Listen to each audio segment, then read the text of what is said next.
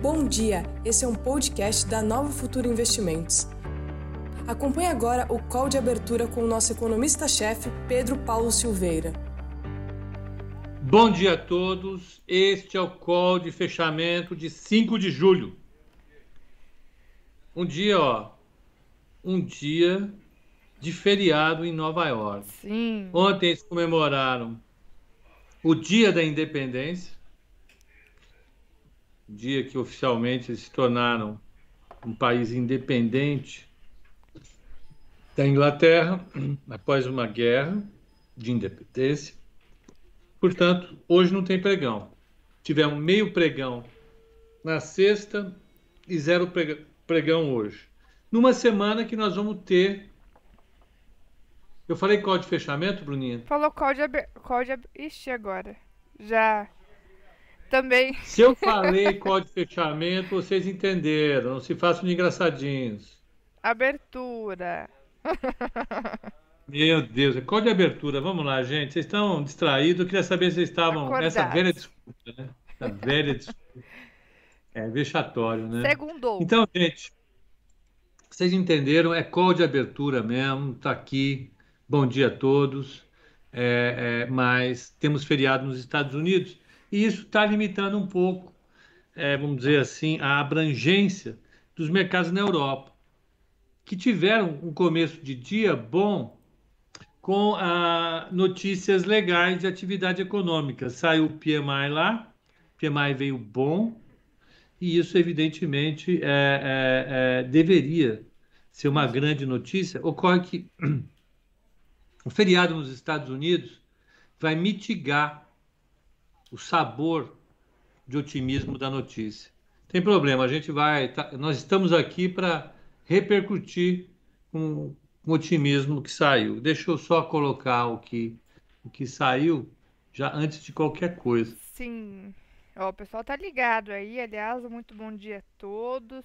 Então, sim, call de abertura para começar a semana aqui na Nova Futura. Mesmo que talvez com menor liquidez, já que não temos Nova York. Mas estamos aqui para acompanhar. E na sexta não tem Brasil, né? Segunda sem Nova York, sexta sem Brasil. 9 de julho. 9 de julho. O que, que você acha disso, Bruninha? Eu acho que é uma semana meio esquisita, né? É, eu, eu, não, eu, não, eu não sabe que eu não estava lembrando. Eu achava que São Paulo tinha cancelado o 9 de julho também. No final não cancelou, né? O, na verdade, a cidade antecipou, né? Mas a bolsa não. Então teremos. Foi, feriado. foi, a cidade, é. A cidade antecipou. Então tem. Eu estou tão perdido nessa história que eu já não sei mais se eu estou indo ou se eu estou voltando. Então, vamos colocar aqui.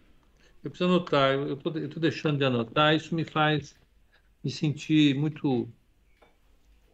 Meu pai tinha uma agenda e dizia que um homem sem agenda é um homem desorganizado. Então, eu tinha agenda também. Até que veio o negócio de agenda eletrônica e tal, vou modernizar, mas eu não me adaptei, Bruno. Então, Ah, é, tem que voltar pro eu tenho que ter tudo anotado, tudo organizado, escrito, nananã. É, Vamos lá, tá tudo desorganizado. Vamos. Então, ah, vamos pegar o PMI. PMI. A PMI tá aqui. PMI Eco. Vamos colocar aqui. Tiago disse que seu pai está certo. 10 horas vai sair o, o PMI do Brasil. Certo. Então, vamos pegar Eurozona. Pronto. Tá aqui, ó. Saiu o PMI de todo mundo. Você tá um pedacinho aqui também, ó, xeretando na minha tela. Pronto. Aqui, ó. Então, na França, o PMI, atividade industrial, caiu 0,3. O esperado era. Tananã, calma. França. Paranã, Itália, Germany. Marquite. Esse aqui é o PMI. Marquite da, da, da, da, da França vem em 57,8.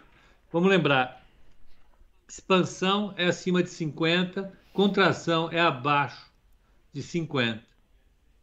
Ó, o Nicolas, redoma. Eu acho que o Nicolas nunca viu uma redoma. Nicolas, eu acho que você não. O Nicolas, é, é, coitado, ele tem a idade. Ele tem menos da metade da minha idade, Bruno. Ah, é? É. É. Tá bom, né? Eu tenho inveja. Vou falar o quê? Tá tudo bem? Não tá, né? Mas tem inveja. Deixa eu ver para onde que eu tenho que ir. Não, eu tenho que ir para cá para ficar centralizado. Tá. Então, vamos lá. Então, o PMI da França. Expansão. Ah, ele tá. Olha só, o Nicolas, ele tá me obrigando aqui a mostrar a redoma dele, que tá na mesa dele. Olha só, Pepa. Redoma, de onde que é essa redoma, de onde hein? é essa redoma? Comprou no Mercado Livre. Mas... Ô, louco! Comprou no Mercado Livre. A vantagem da redoma, antes, isso no século passado, nos anos 80, é que a redoma ela tinha os dias úteis. E era fundamental para a gente fazer conta. Alguém que trabalhasse numa mesa de operações e não tivesse uma redoma estava ferrado.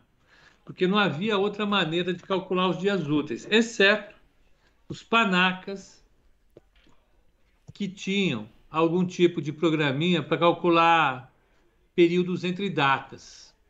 Eu estou falando de dias úteis. Sim. Porque dias corridos a HP já dava cálculo. A HP 12C faz cálculo de dias, dias corridos.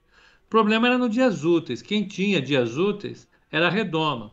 A Redoma era poderosíssima. Aí depois os panacas desenvolveram programinhas para ver números de dias úteis. Aí Passou um tempo, eles conseguiram é, colocar as coisas em planilhas. Então o pessoal usava primeiro o Visical, que o Visical que não tinha função de data, mas o Lotus 1, 2, 3 foi uma grande revolução que veio com datas. Os panacas usavam Lotus 1, 2, 3, usavam é, é, cálculo de dias úteis, porque fazia uma tabela de dias, era mais complicado. Aí veio o Excel, Aí os tapados é, foram derrotados finalmente, porque todo mundo tinha dias úteis. O Excel, no espirro, ele calcula dias úteis. Antes não, dava trabalho. Aí os panacas ficaram sem ter esse plus a mais e perderam espaço. É, a redoma deixou de ser tão importante assim. Tinha alguns panacas que achavam que o, o Excel não ia prosperar porque tinha ícone ícone é coisa de idiota. Você podia usar com mouse. Mouse também era uma coisa de idiota. O legal era você saber os cálculos, as funções no teclado e tal. Pobres idiotas. É. O mundo mudou. Você sabe quem é um desses, né? Não sei. É, eu aqui. Eu achava que o mouse não ia prosperar, você acredita? Jura? O mouse era frescura e tal. O negócio era ali no teclado, você programar linha de comando. É. O mundo muda. Bruna, não vou nem comentar sobre isso, porque a gente vai ficar feio de novo. Bom, então, o PMI, ele veio forte. Vamos pegar o PMI da zona do euro. Ó, PMI composto da zona do euro veio 59,5. É o maior PMI em 15 anos. Eita! Então você tem um, um indicador que de fato está tá, tá num nível de expansão muito legal. Da Alemanha veio 60,1 composto. E como a Europa vai reabrindo, o serviço do PMI vai bombando. Sim. A indústria já estava bem, agora o composto ele vai pegando o efeito de serviço. O que vai acontecer com o Brasil também. Então, olha, ah, deixa eu pôr aqui. Vamos lá. Olha que beleza. Esse aqui é o PMI. Esse é o PMI da zona do euro, né? Da zona do euro. É o PMI composto. Vamos, meu filho, venha para trás. Não quer ir. Mas ele vai aqui, se você for para trás aqui, você vai bater lá em 2008, 2009, por aí. Que é bom, é, mostra que é, é e como ele é um, um, um, um índice que no médio nível, vamos lembrar, não quer dizer que a produção industrial ou de atividade de serviços era 100 um mês atrás e agora é 101, não é isso. O que ela está mostrando é a variação entre o mês passado e esse mês. Então ele vai mostrando como é que o nível de, de, de atividade está expandindo ou contraindo. E está num nível de expansão muito forte. Isso é reflexo da volta das economias europeias à atividade econômica. É algo que a gente vai experimentar aqui também. Sim. Ó, o Gerson, ele falou, ó, é, é barra W. Barra W é para você abrir uma, uma planilha. E se vocês acreditam ou não, no computador, antes, no personal computer, no PC, você só conseguia colocar um aplicativo rodando de cada vez. ou era Lotus, ou era o DBase, ou era o, sei lá, algum tipo de coisa que você utilizasse e você não rodava dois, duas coisas ao mesmo tempo. O MS-DOS não permitia isso. Ele veio permitir isso depois. Foi uma revolução. Eu fiquei chocado o dia que isso aconteceu. Mas fazer? Ficar lembrando o passado. É. Então vamos, a Europa veio super bem e ela antecipa para a gente o que vai acontecer no Brasil. Né? É hora, daqui a pouco, do PMI vir sair do Brasil. Vamos ver o que é esperado para o Brasil? É. O último dado de PMI do Brasil vem 49,2, 48,3 de serviços. Abaixo de 50, então ele ainda está numa contração. Ó, Sim. O último dado. Por quê? Porque a gente ainda estava a gente ainda estava vivendo um período de uh, elevação ou de patamar elevado da Covid-19. Sim. Ah, nós ainda estávamos, não estamos, não, nós estamos ainda, só que a gente está cada vez mais otimista. Ontem, por exemplo, eu fui almoçar num restaurante aqui em São Paulo. Ah, eu vi. Você viu? Eu vi. Eu e a sua xará, nós fomos para Atibaia. Aproveitaram. É, fomos lá matar saudade meus filhos, minha irmã, etc e tal. E na volta chegamos muito tarde aqui. Aí a gente ia pedir comida nos restaurantes que a gente sempre pede, sabe? Sim. Todo final de semana, desde o início dessa pandemia. Essa desgramada dessa pandemia. Aí, aí eu tava com muita fome, falei para sua xará, Bruna, vamos logo no restaurante. Aí nós tínhamos que ir num restaurante que fosse aberto, né? Porque a gente não vai em restaurante fechado. Acho que não dá, não, né? É meio difícil. Não dá, não dá. Né? Nós somos muito, muito cautelosos.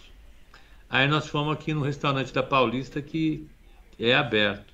Hum. Chegamos lá e almoçamos. Foi uma maravilha. Muito bom. Sabe que ontem foi o dia, então, né? Meus avós também, mesmo ficaram a pandemia toda pedindo comida em casa. Ontem foram dar uma volta e almoçaram fora também, ó. Então. Você tá brincando? Maravilha. É, a gente só tá indo em restaurante aberto, né? Sim. Não dá pra. Foi a primeira vez que a gente foi também desde.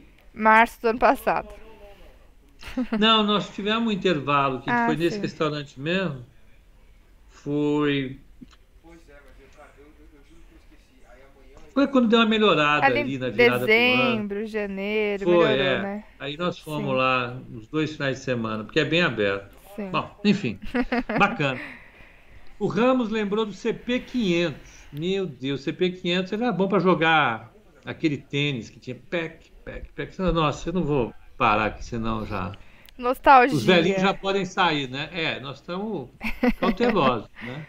Você sabe que o medo é grande ainda, essa variante Delta. Por falar nisso, vamos só ver como é que está o comportamento é, da Covid no mundo. Ah, isso é chato, eu sei, é chato, mas nós dependemos disso. Por favor, Sim, vamos olhar. Vamos dar uma olhadinha. Vamos, vamos pegar aqui, ó.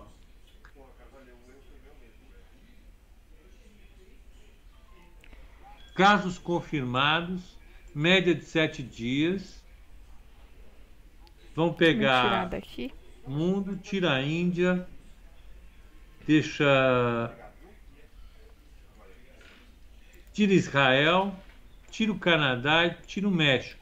Vamos comparar o Brasil, os Estados Unidos e ah, países europeus. O mundo está aqui, mas o mundo está poluído pela Rússia e está poluído pela Índia, né? Então, tá aqui, ó, o Brasil.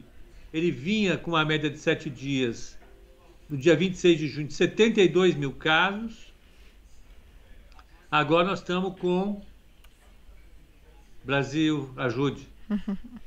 Estamos com 50 mil casos dia, na média de sete dias. Ainda é forte. Sim. E na Europa, ó, que preocupa.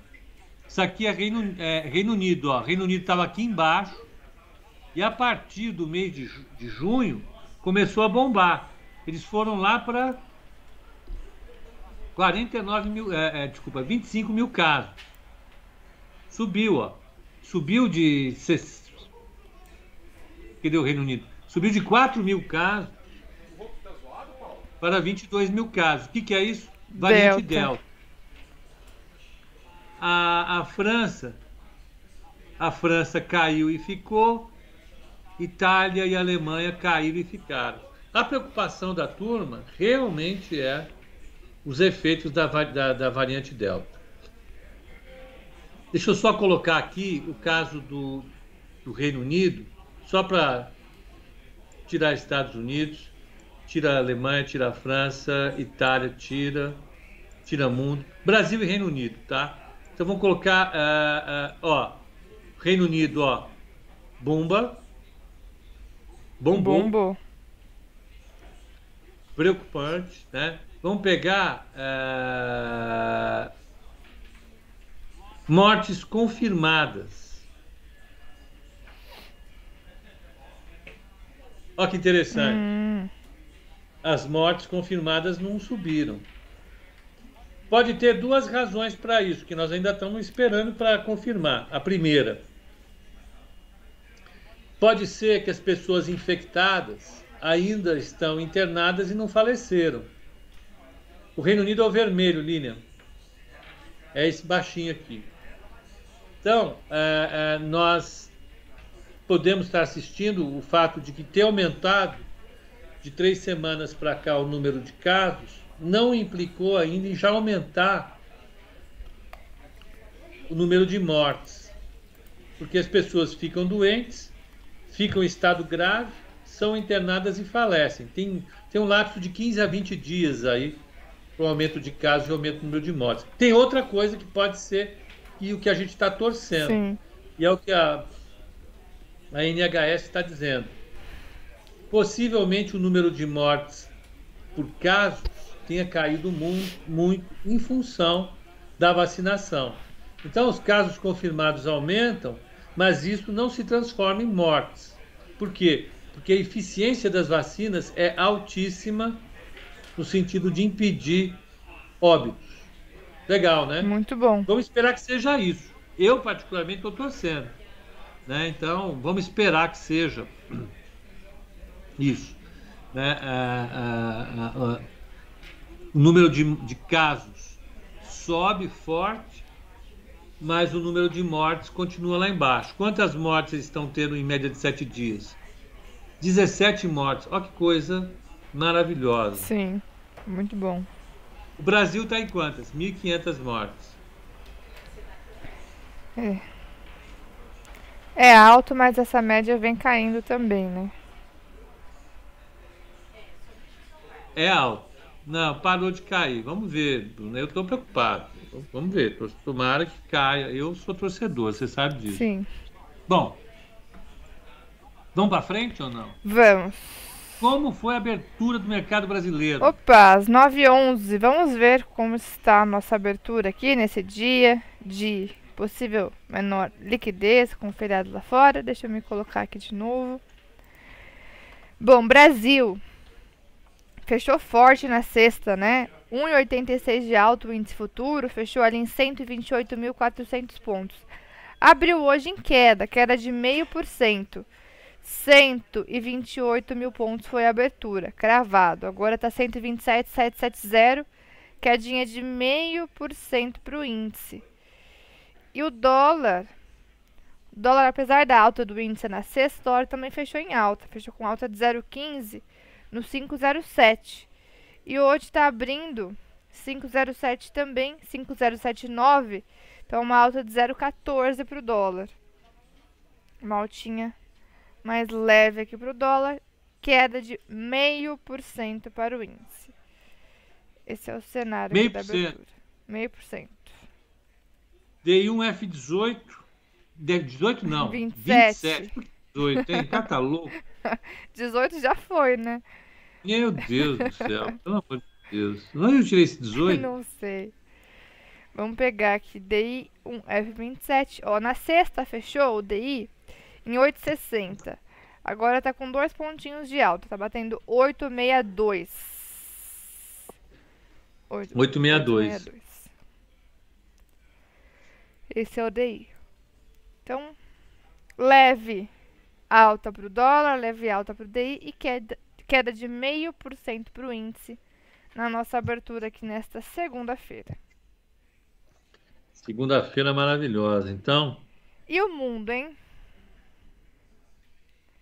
Bruna, eu não tô afim de dar o mundo hoje, não. O Pepe não quer que passear ficar. hoje, quer ficar só no Brasil. Quero, não, chega, eu tô. Vamos lá pro mundo, vai. Revoltado. Tô. Tô pé da vida. Que nada, eu esqueci. Vamos. Ó, então, na Ásia, Nikkei caiu 0,64. Hong Kong caiu 0,59. Eu vou falar uma coisa sobre Hong Kong. Eu li uma matéria esse final de semana muito legal no The New Yorker. Hum, The New Yorker. A matéria, ela fala exatamente sobre o aniversário de 100 anos do Partido Comunista Chinês. E fala, fala de maneira bastante sistematizada sobre a. Olha a capa da, da revista que maravilhosa. Ó, gatinho, sobe, vai lá. ah, Sai, gatinho. fofinho. É. Então, ah, fala sobre o aniversário do Partido Comunista Chinês e fala sobre o papel do Xi Jinping no momento atual. Não, not today. Eu tenho. Cadê os tchananã, 100 anos do PCC? Aí quando eu vou pegar aqui, é, é sempre mudo. É engraçado. Ah, A Britney Spears tá aí. Tá, estão falando sobre a história de ter perdido a. a, a não ter conseguido tomar para si de volta o controle dos seus bens. Ela é tu- tutelada pelo pai e por um escritório de advocacia. Imagina. Hum, E deixa eu fazer uma coisa aqui. E ah, e ela está pedindo de volta, e o juiz não está querendo dar. É difícil, viu? Ah, difícil. Difícil, difícil, difícil. Então, ah, esse documento que ah, eu falei, documento não, esse, esse artigo, fala sobre. Eu não vou achar, é sempre assim. é, ah, eu tenho que marcar lida e não marco. Vocês, vocês sabem como é que eu sou, né, Bruno? Mas o fato é que, voltando à, à história, esse, esse artigo é um artigo sistemático. Foram dois artigos que eu li, na realidade, sobre China. Um sobre o fechamento do jornal Apple, de Hong Kong, e o outro sobre os 100 anos do Partido Comunista Chinês. Em ambos os artigos, o que deixa claro para a gente é, é o recrudescimento da violência do governo chinês contra a democracia. né? É um governo cada vez mais ah, ah, ah, comprometido com a reorganização do Estado autoritário na China e retomando algumas coisas que foram feitas, por exemplo, na época da Revolução Cultural, que foi um período de terror enorme na China. Ah, então, fala de passagem do que o Xi Jinping tem falado. Eles têm incentivado as pessoas a, a entregarem livros ou a xerox de livros eh, não autorizados das autoridades como aquela campanha das armas aqui no Brasil, só que em vez de entregar arma, entrega livro. Então, livros não autorizados para serem lidos na, na, na China, livros que não são vendidos pela editora estatal chinesa. Né? É, é, então, esse artigo fala sobre as prisões que foram construídas para prender as pessoas que são suspeitas de algum tipo de atividade subversiva, né? e, enfim, uma coisa pavorosa. E o artigo sobre o fechamento do jornal Apple conta como eles reintroduziram ou introduziram a, a cidade de Hong Kong a, no, no, no, totalitarismo do, da China continental. Né? A, Hong Kong era uma, uma cidade-estado independente que fazia parte do Reino Unido até a década de 90, foi devolvida porque venceu o período em que ela ficaria independente e havia uma promessa de manutenção da democracia para os cidadãos é, de Hong Kong. E, não está acontecendo isso. Né? O fechamento do jornal foi o. marcou efetivamente a volta da cidade de Hong Kong ao, ao continente chinês, de fato, um regime totalmente autoritário. Isso tem implicações em algum momento sobre o equilíbrio é, é, o equilíbrio a, entre Estados Unidos e China. Uhum. Porque, de uma maneira ou de outra, os governos ah, ah, vão, os governos americanos, né, que aí não é só o Biden, não é só o Trump, vão se confrontar com o governo chinês. Ah, o Biden, em particular, está tá, tá, tá organizando uma campanha junto aos seus aliados, da Europa em particular, e esse foi o significado da ida do Biden para a a Europa é, é, na semana retrasada, né, é, foi organizar, entre outras coisas, a, a, a coordenação com os europeus é, e depois com o Japão para fazer algum tipo de contraofensiva em relação a esse poderio militar econômico que a China está construindo e influenciando outras nações, em particular com o, o cinturão da seda, né? que é aquela via terrestre passando por é, é, é diversos países para fazer uma união econômica com a China. E, e ela produz um aumento da influência da China por aí.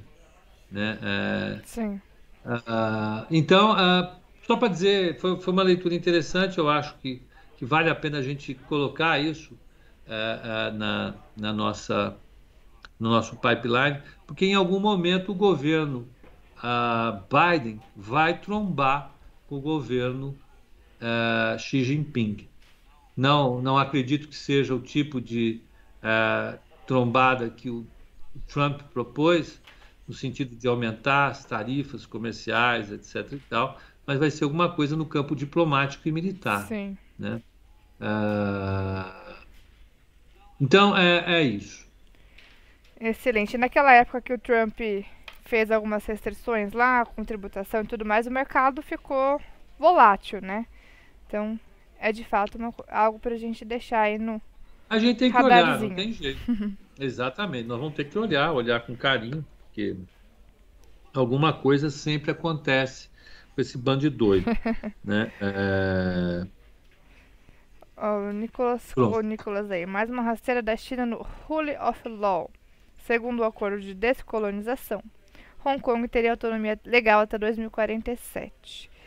E o Asdrubal estava lá quando passou de um governo para o outro. É isso mesmo. Asdrubal. Asdrubal trouxe o trombone. Isso era um, um conjunto dos anos 80. Vamos lá, ó. Uh, uh, então, uh, voltando, Hong Kong é o 059.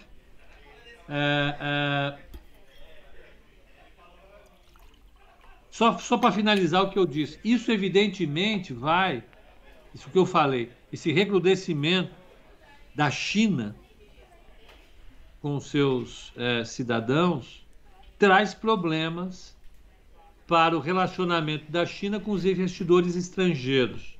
Por quê? Porque isso afeta a previsibilidade dos negócios. Então, você comprar ações na bolsa de Hong Kong fica sempre mais arriscado. Por quê?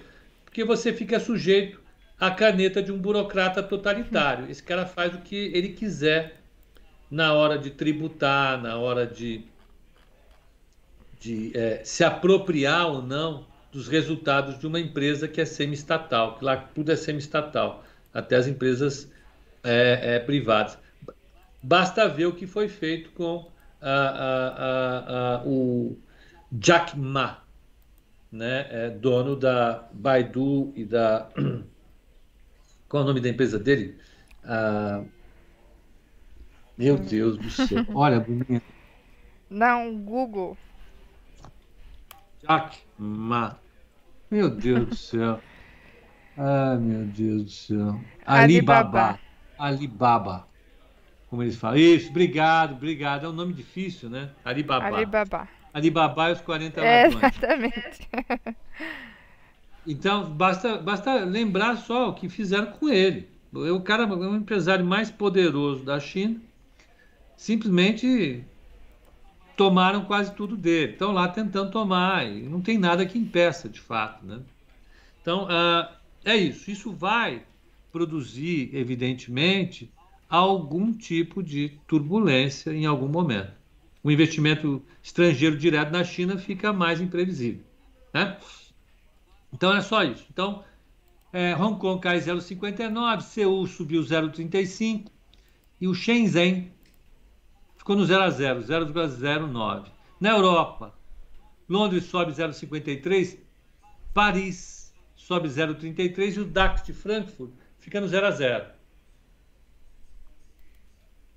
Certo. E hoje. É, e commodities? Não quero, eu já cansei. Já não dá mais. Não dá mais. Pera, só tomar uma aguinha aqui. Vamos. Então, commodity, não tá com pressa, ela tá me mandando trabalhar. Tá difícil hoje. Aqui hoje tá Vamos tudo lá. verdinho aí, né? Isso, é. O, o WTI voltou para cima de 75 dólares, está 75 dólares e 44 centavos, 0,37 de alta. O Brent está 0,30 de alta, 76,40. Alumínios, 1,99 de alta. Cobre, 0,58 de alta. O minério de ferro, 3,10 de alta. É, o boi cai, 1,27.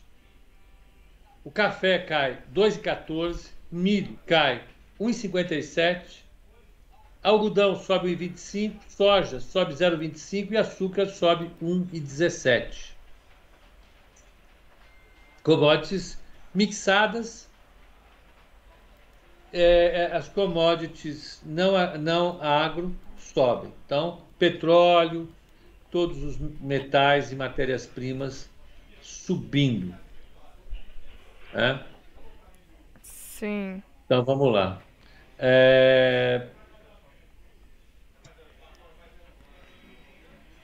Aqui, olha, eu vi um destaque, é, destaques da bolsa da ah, ah, Bloomberg. Vamos, vamos ler ou não? Bora. Deixa eu só aqui, ó. Dá destaque para Vale. Então, a- a- ele- o governo de Minas vai sentar com a Vale hoje, eles vão tentar resolver o acordo para Brumadinho. Está no valor. CSN Ci- Cimento vai ter o IPO em 5 de agosto. Eles vão precificar. Petróleo em alta. Minério de ferro subiu em Singapura. É isso, até que não teve tanto. E o de olho no mercado da Broadcast? Broadcast, vamos pegar aqui. Tinham destaques parecidos, viu? Para siderúrgicas? Vamos ver? Vale, vamos pegar. Ó.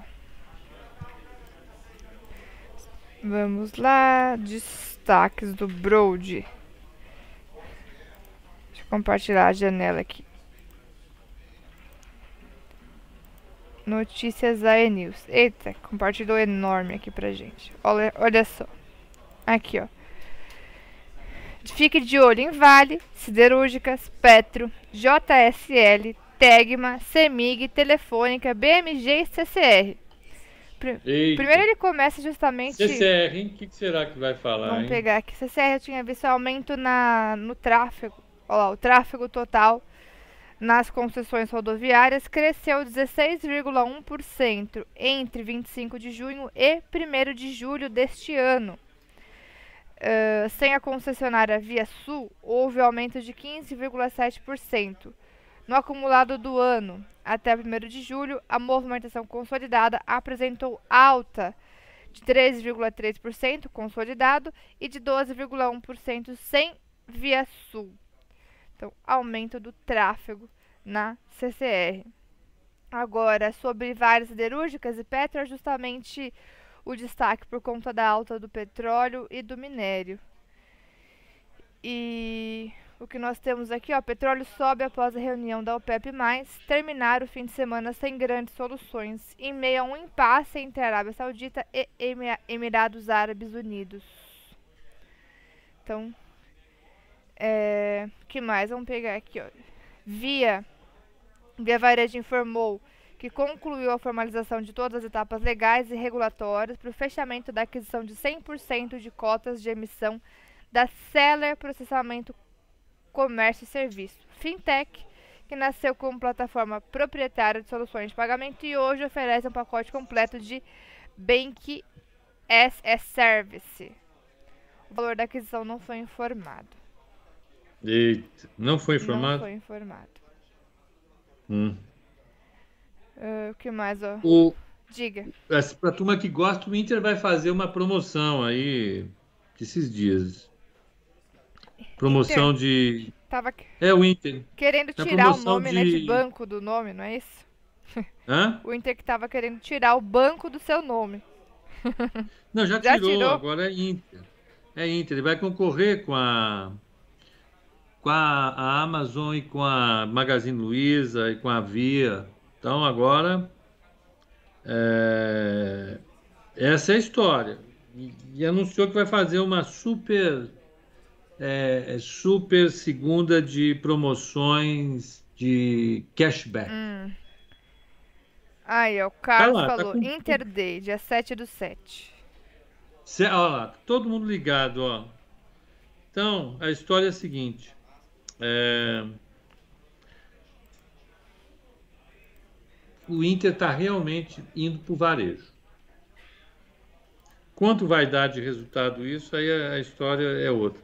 Então, eu vou ter que mudar o meu discurso em relação ao Inter e deixar de analisá-lo definitivamente como um banco. Sim. Não faz mais sentido eu tentar é, procurar valor na empresa a partir do negócio bancário. Nós vamos ter que olhar agora para o negócio do varejo. Acabou a discussão em torno do ah, hum, negócio ah, ah, bancário. Não dá mais para esperar alguma coisa do Inter como banco. Isso muda a abordagem de análise. Né? O que eu quero dizer com isso é que Sim. não dá mais, não, não faz sentido querer encontrar valor nesse negócio a partir ah, ah, ah, do negócio bancário, tá? do volume de crédito.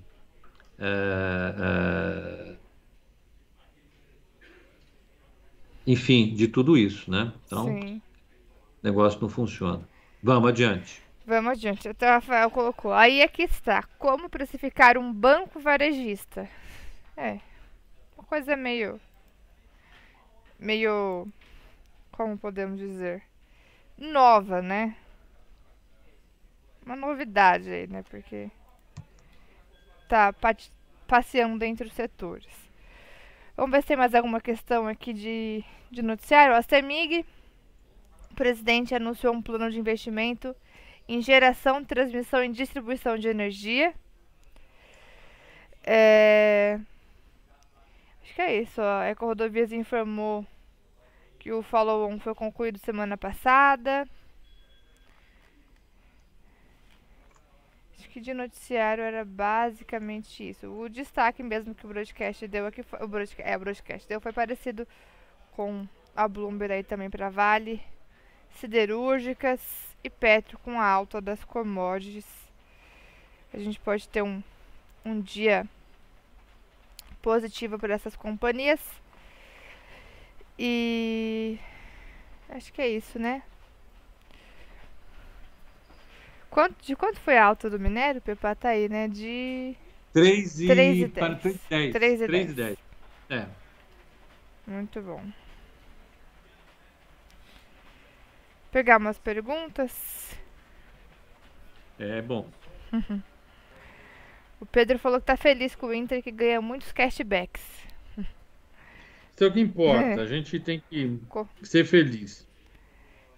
Qual, qual que era aquele, aquele lo- slogan? Quem que tinha esse slogan? Vem ser feliz? É Magazine Luiza? Não. Não, não sei. Era algum aí que tinha um slogan. Vem ser feliz, alguma coisa assim.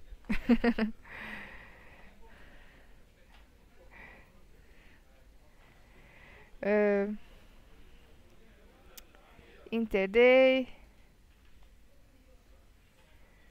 Daniel, só vamos saber quando estourar a Terceira Guerra Mundial. Acho que não é pra tanto, né?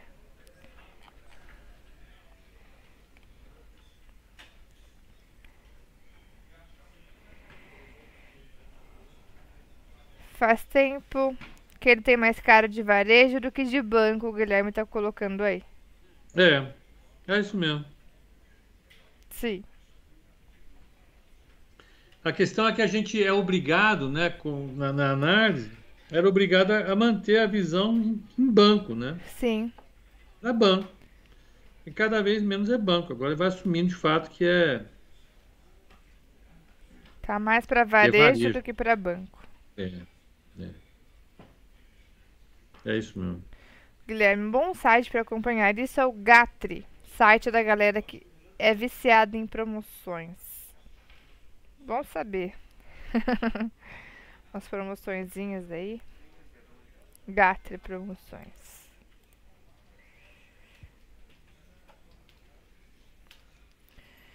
que mais, pessoal? Como fica? O Alexandre pergunta: Como fica a Ering depois da aprovação do CAD da compra do grupo Soma? De fato, tá aí na Bloomberg, né? Que alguma notícia sobre a Ering de adiantamento aí do de acordo com o grupo Soma.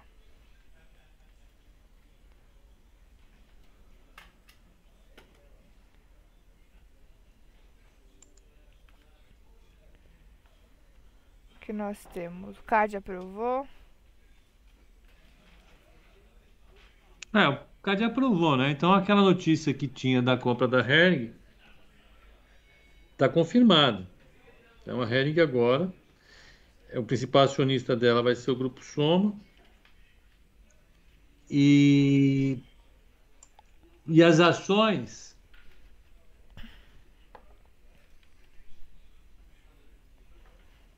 da Hering vão ser incorporadas por essa empresa, a Cidade Maravilhosa Indústria e Comércio de Roupas. Né? E, e vai ser o principal controlador da, vai ser o controlador da Hering daqui para frente. É isso, tá, tá aprovada a, a, a incorporação da empresa. Certo.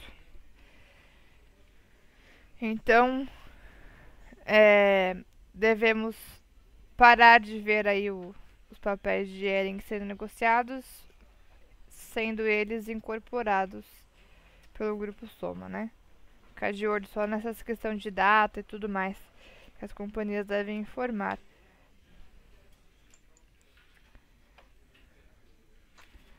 Ó, o Copernico falou que era o slogan da Magalu mesmo.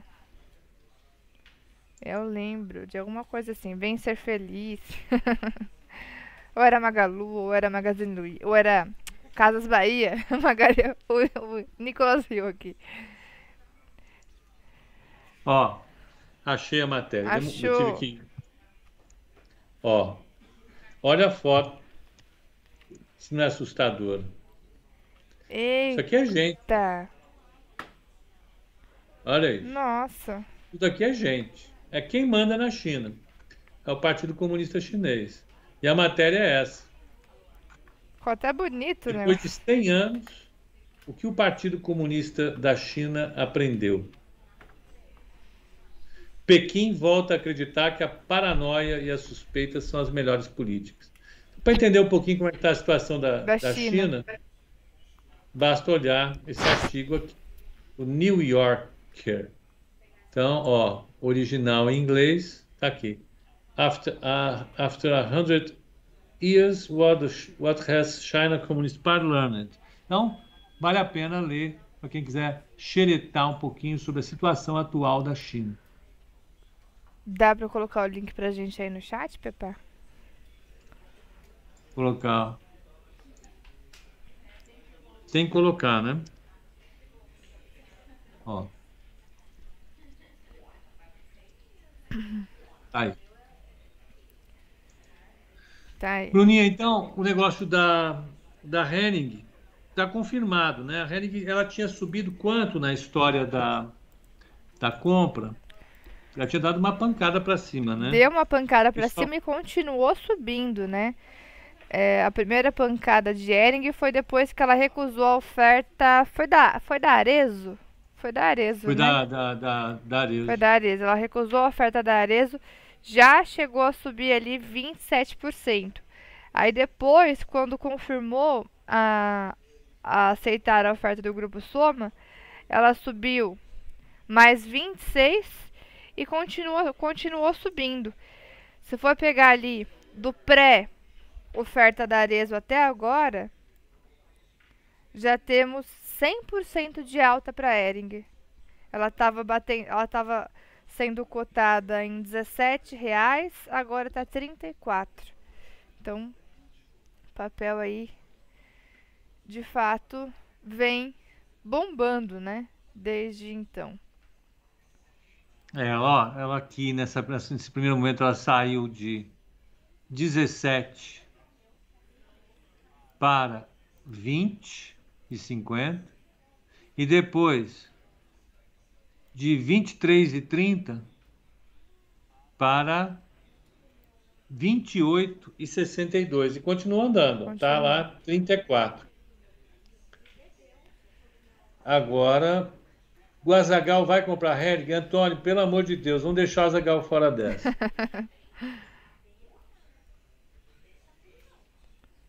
Carteiro, me desculpe, mas você acha que uma reportagem do The New Yorker sobre a China, com toda certeza, é manipulada? Não, eu não acho que ela seja manipulada. Quem escreveu foi um repórter, né? E se eu li, eu gostei do que eu li, né? E, e vou te falar, ele não está falando a favor da China, está fazendo contra a China. Que, contra a China, não, né? Contra o regime político chinês, Sim. contra o regime político autoritário da China. Então, é isso. Né? Ah, é, é- é- é- é uma opinião de alguém que conhece o problema chinês e está nos dando algumas informações. Eu, particularmente, não sei nada sobre China, sei muito pouco.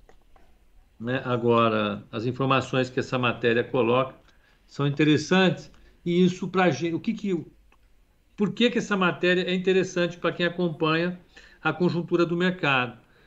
Porque ela fala sobre os obstáculos que o investimento direto estrangeiro vai ter sempre na China. Isso é muito importante, né? Porque isso vai falar sobre a, a dinâmica do mercado de capitais na China. A gente olha todo dia aqui a bolsa chinesa é, é- é isso que é importante. Então, basicamente por isso. Não é para fazer proselitismo político, não. Não é para falar a favor ou contra, é só para sinalizar um pouco o nosso nível de atenção sobre a China. Certo. Então não tem nada a ver com o proselitismo político que o Trump tinha, ou que qualquer indivíduo pode ter. Eu, Sinceramente, eu tenho até dor de barriga só de pensar nisso, carteiro. A função aqui é, é, é olhar investimento. Seguimos adiante, Bruninha. Vamos lá, mais Seguimos. perguntas. Ó, teve uma pequena confusão aqui que acho que é importante a gente é, colocar que o fundo da Nova Futura ele ainda não saiu, né? O Daniel colocou que o fundo tem um mínimo de 100 mil, mas o- esse mínimo de 100 mil é para carteira administrada, certo? Não para o fundo. Dá para falar um pouquinho sobre isso pro pessoal, Pepa? Só para É, esclarecer não, o essa... fundo ainda não saiu. O Isso. fundo tá. A, a, a, a Nova Futura ela, tá, ela fez uma empresa, que é a Nova Futura Gestão de Recursos. Ela precisa ser ainda credenciada pela Ambima e pela CVM. O processo está em análise, deve sair em duas semanas. Tá? A gente vai saber, de fato, em duas semanas. Aí vai ter fundo. Por enquanto, não. Tá? Por enquanto, não tem fundo. Certo. Então, e esse mínimo de 100 mil é para carteira administrada e não para o fundo, né? Isso. Bom, Vamos adiante. vamos adiante.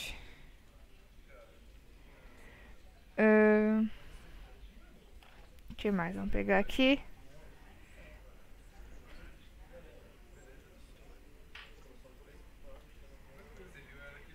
O Azaghal vai cobrar Ering, não, tenho certeza. Tá. Entendi agora, o Daniel, beleza. A Liliane que também estava com essa dúvida. Assim que sair a gente traz mais detalhes, né? Só para esclarecer esse Isso. mínimo. Assim que sair a gente traz mais detalhes.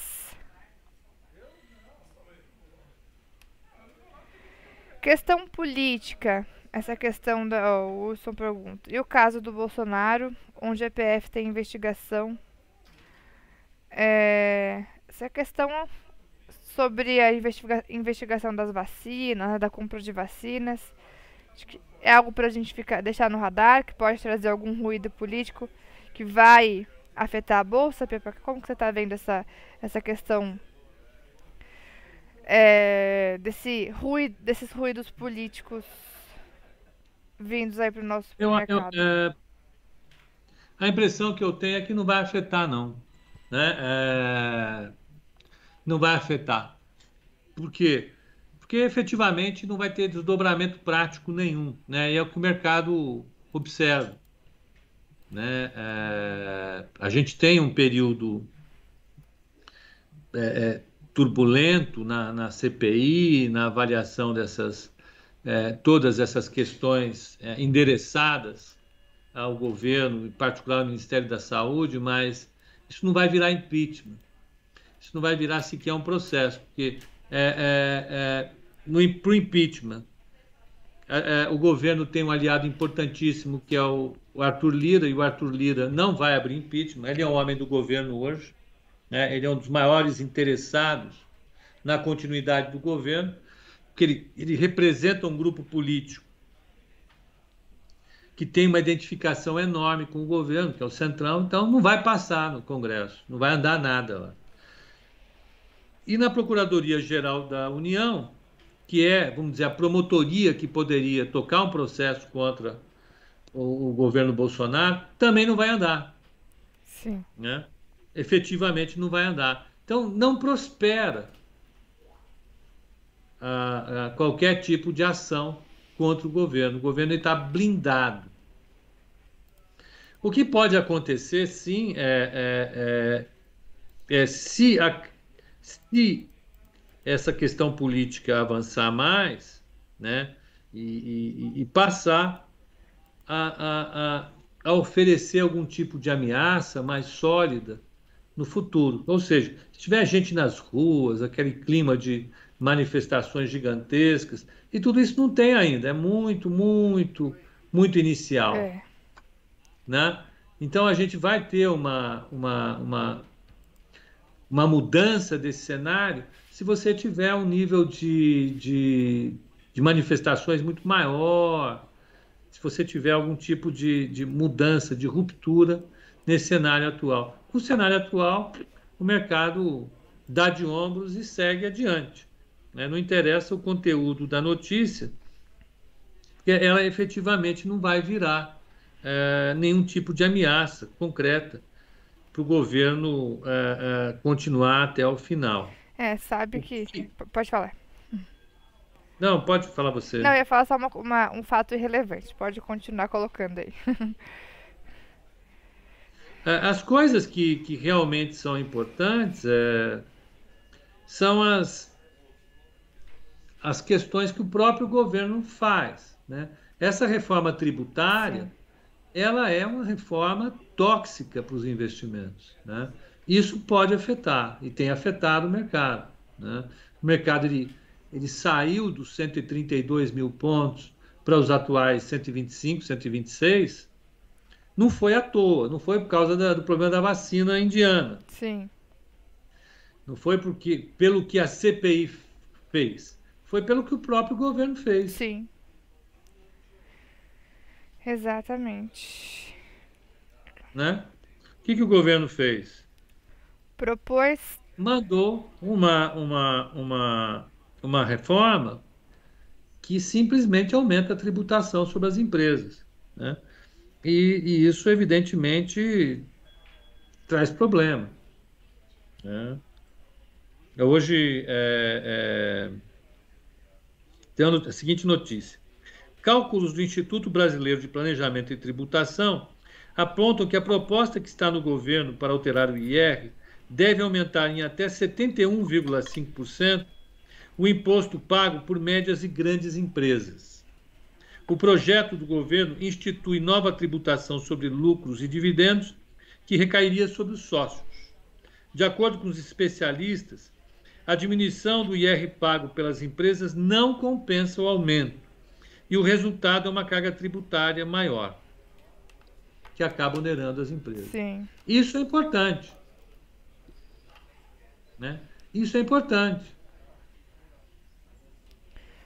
Fora ah. que também tributação de dividendos acaba tornando um pouco menos atrativo também quem está investindo justamente para colher dividendos lá na frente, né? Nosso nossa bolsa aqui que ainda tem muito para crescer, tem vai entrar um, um requisito aí a mais para ser uma barreirinha. Barreira não, né? Mas para um pouco menos atrativo o investimento aí para colher dividendos, né? Que não é só para grandes grandes empresários que que tem investimento para dividendos. Pessoas têm entrado na bolsa também com esse objetivo, né? Sim. Então, a, a, a, o, que eu, o que eu digo é, é o que eu estou dizendo é o seguinte: eu acho que, que a maior fonte de, de, de, volatilidade que a gente pode ter está é, é, é tá ligado mais ao próprio governo atuando com as suas políticas, vamos dizer assim, um pouco mais agressivas, tanto do lado fiscal, principalmente do lado fiscal, que podem afetar um pouco a, o risco. Né? Essa, essa, essa reforma tributária aumenta a carga tributária sobre as empresas e os, os seus acionistas, e, mas aumenta os gastos também. Né? É, hoje tem uma, tem uma notícia importante né, dos jornais que fala que o Paulo Guedes está sugerindo que o governo decida se ou ele aumenta o Bolsa Família, ou ele aumenta os gastos em obras, ou ele é, permite a indexação das despesas pelo teto. Fazer os três ao mesmo tempo não dá. Mas fazer um apenas já seria um problema. Né? Aumentar as despesas já seria um problema em qualquer circunstância. O que o governo está normalizando, tornando normal, é o fato de que vai aumentar as despesas. E a gente não não estava nessa trajetória. Não é o que o mercado desejava, Sim. aumentar despesas. O que o mercado queria que as despesas fossem, no mínimo, congeladas né, e, e que a arrecadação subisse para você reduzir a trajetória da dívida PIB. É, é o que a gente está vendo, não é isso. Né? A inflação trouxe um cenário diferente, o governo vai se aproveitar disso e vai fazer um mix fiscal tão ruim quanto o, o anterior, tão ruim quanto o, o, o, o mix que vigorava antes da crise. Um mix de muita arrecadação e muito gasto, que é o que o mercado não gosta. Sim. Então, só, então as consequências para o mercado não são positivas. Esse é o fato. Né? Então, é, é, eu, eu acho que o aumento da percepção de risco é, é, é, é em função disso. Só isso. Tá? É isso. É isso. Ó, agora o pessoal perguntou se vai ter Cloud Swing hoje. Sim, daqui a pouquinho já manda atualização lá na página. E eu também já recebi do Rosa aqui carteira semanal. Então, já para um spoilerzinho do, pro pessoal aí, ó. Carteira semanal essa semana vai ter. Com Bradesco, JBS, Natura, Localiza e Vale. Já trazendo aí, vocês devem receber no e-mail também daqui a pouco. A carteira, já, isso, já não, isso, já, se, isso se já não foi enviada. E mas são esses papéis já trazendo aqui para vocês os cinco da semanal da semana. Da semanal da semana é bom, né? Mas na carteira semanal para essa semana. Mas é semanal da semana, não tenha dúvida nenhuma. É, exato. Então, cinco papéis estão aí. Daqui a pouquinho também deve sim ter atualização lá da, da página de Swing Trade. Tá bom? Com os calls válidos para o dia de hoje. Ó, o Malcolm aí, ótima semana. Aliás, ótima semana para todos.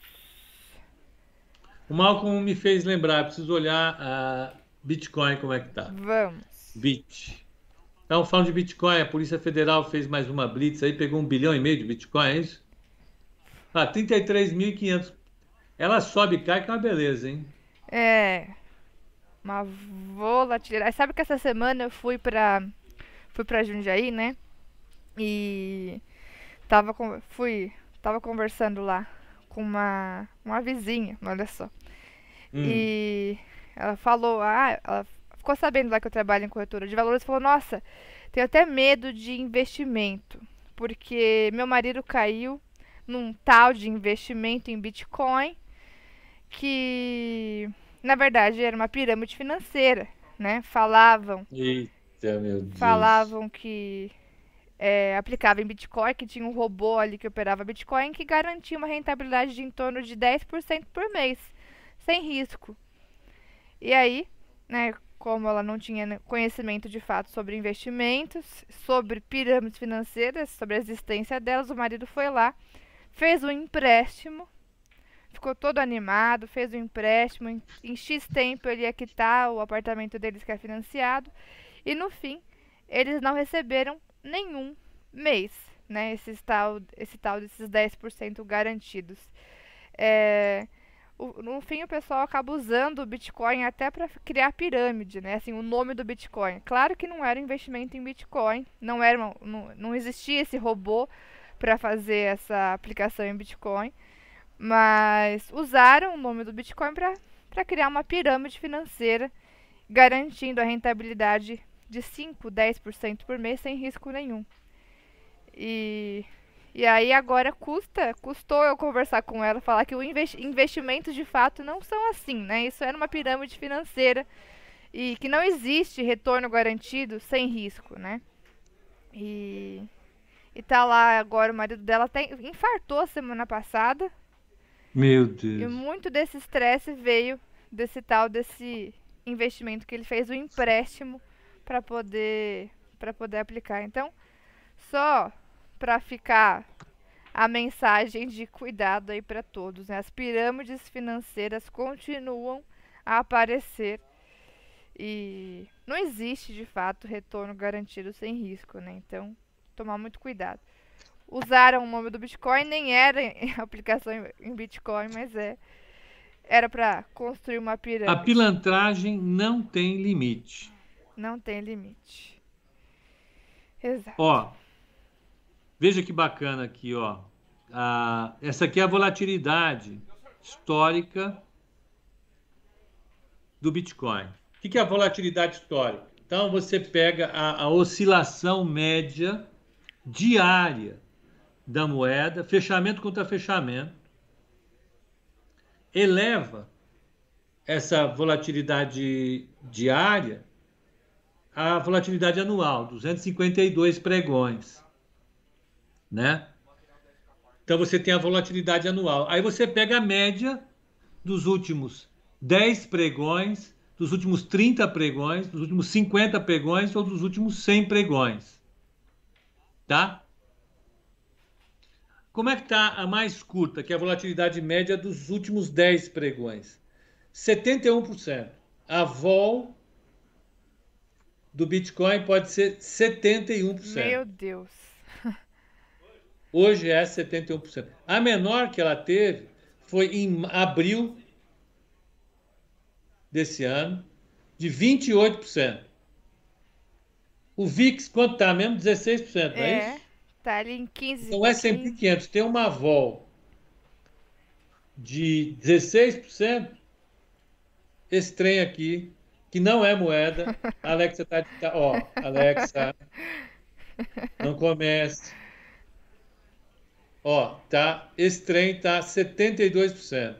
A volatilidade média de 10 dias. Se você sobreviver a 10 dias, você pode pegar a de 30 dias, que é mais longa. Está 74%. Ou de 100 dias, está 76%. Essa é mais suave, ó.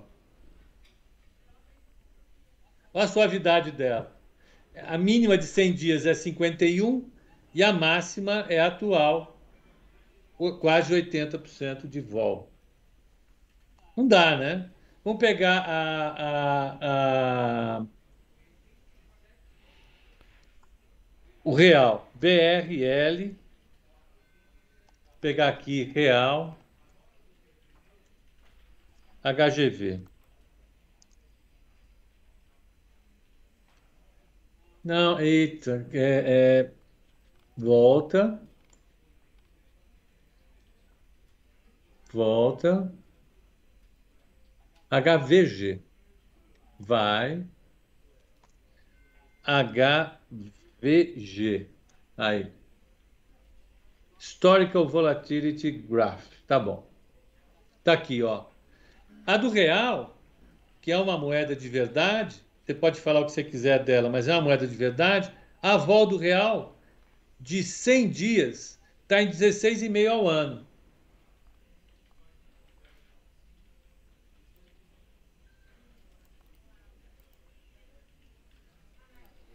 A de 14,70 é a de é, 50 dias. E assim, a, a de 10 dias está 11. Olha isso. O carteiro, obrigado. Elias Jabur. Então vamos pegar Elias Jabur. China. Who is he?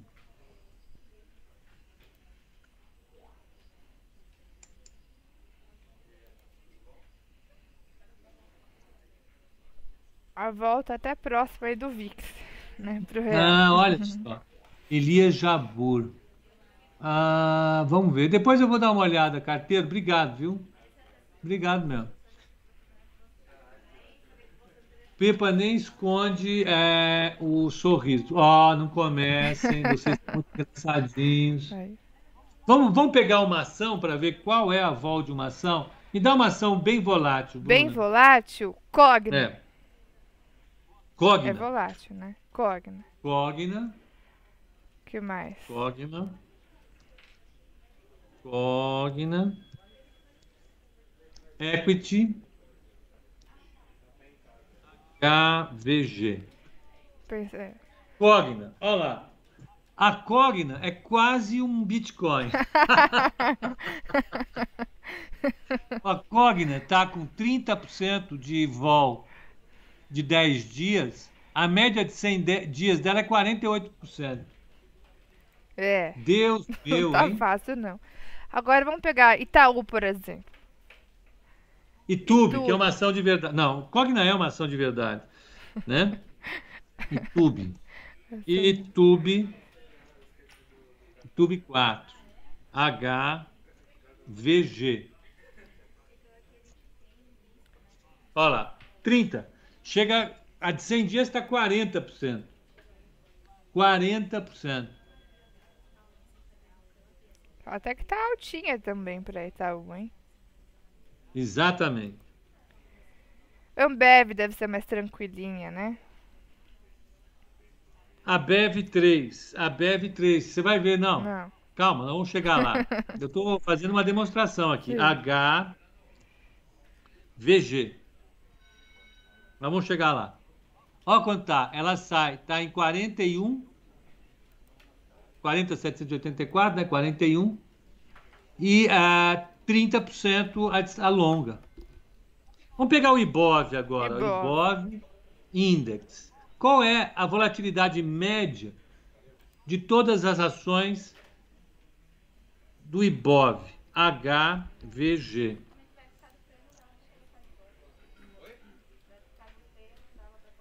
Ó, a de 100 dias está em 20%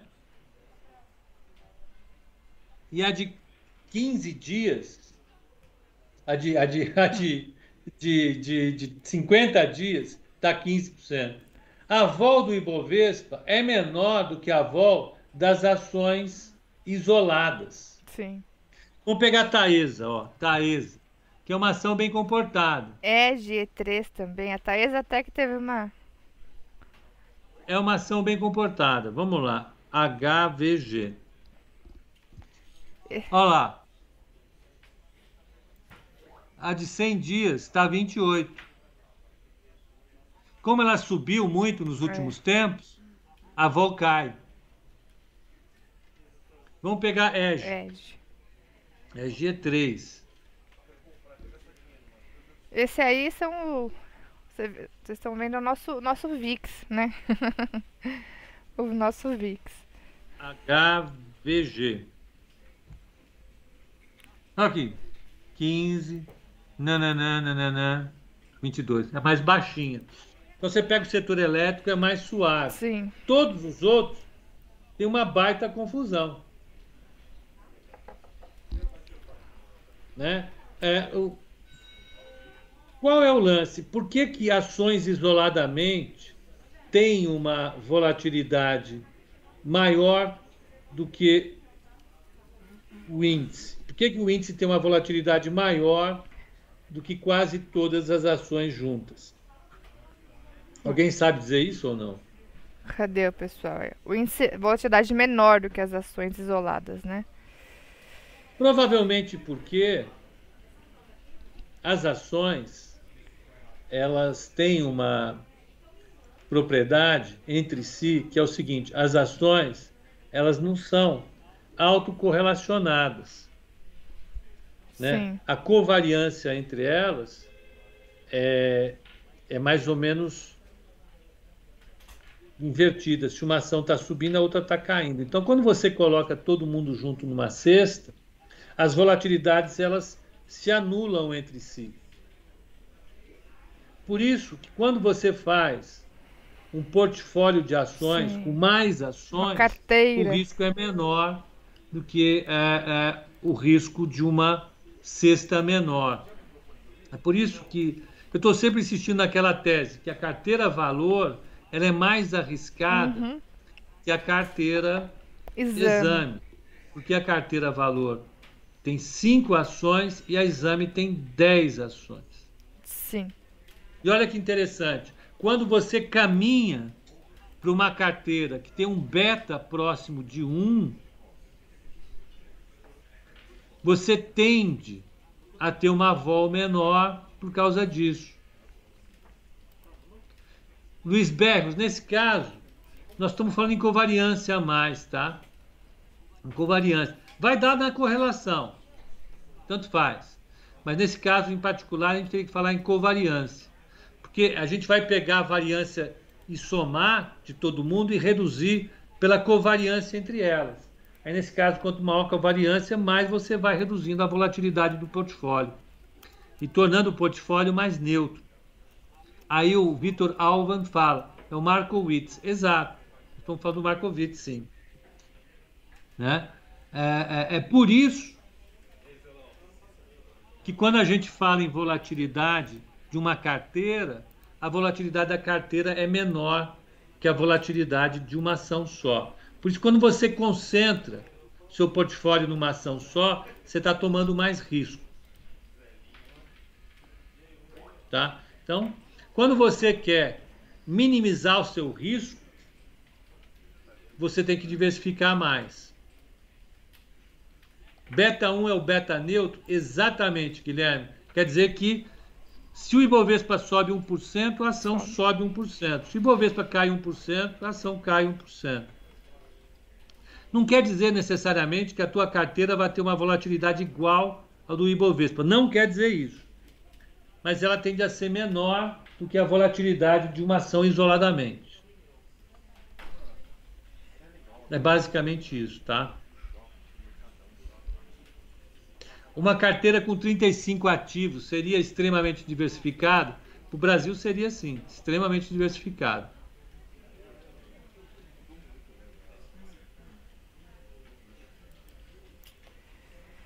Tá? Ah, CSN está animada no leilão. Como é que tá? Como é? Vamos ver a abertura? Opa, vamos lá. Aliás, CSN leilão não, ela já abriu. CSN já abriu, é por enquanto a maior alta do Ibovespa, 1,73 de alta CSN. Vamos pegar aqui, ó.